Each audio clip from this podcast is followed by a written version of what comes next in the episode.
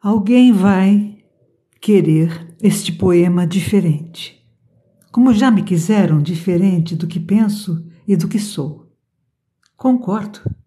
Seria mais fácil compor cara e poema ao gosto de todos, sem interferências pessoais. Como também seria mais fácil não amar o que amo, não ser o que sou, não fazer o que faço.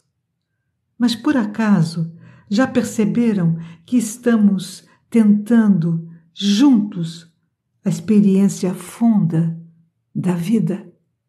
E que isso dói, e que isso machuca, e que isso incomoda? Vocês já perceberam?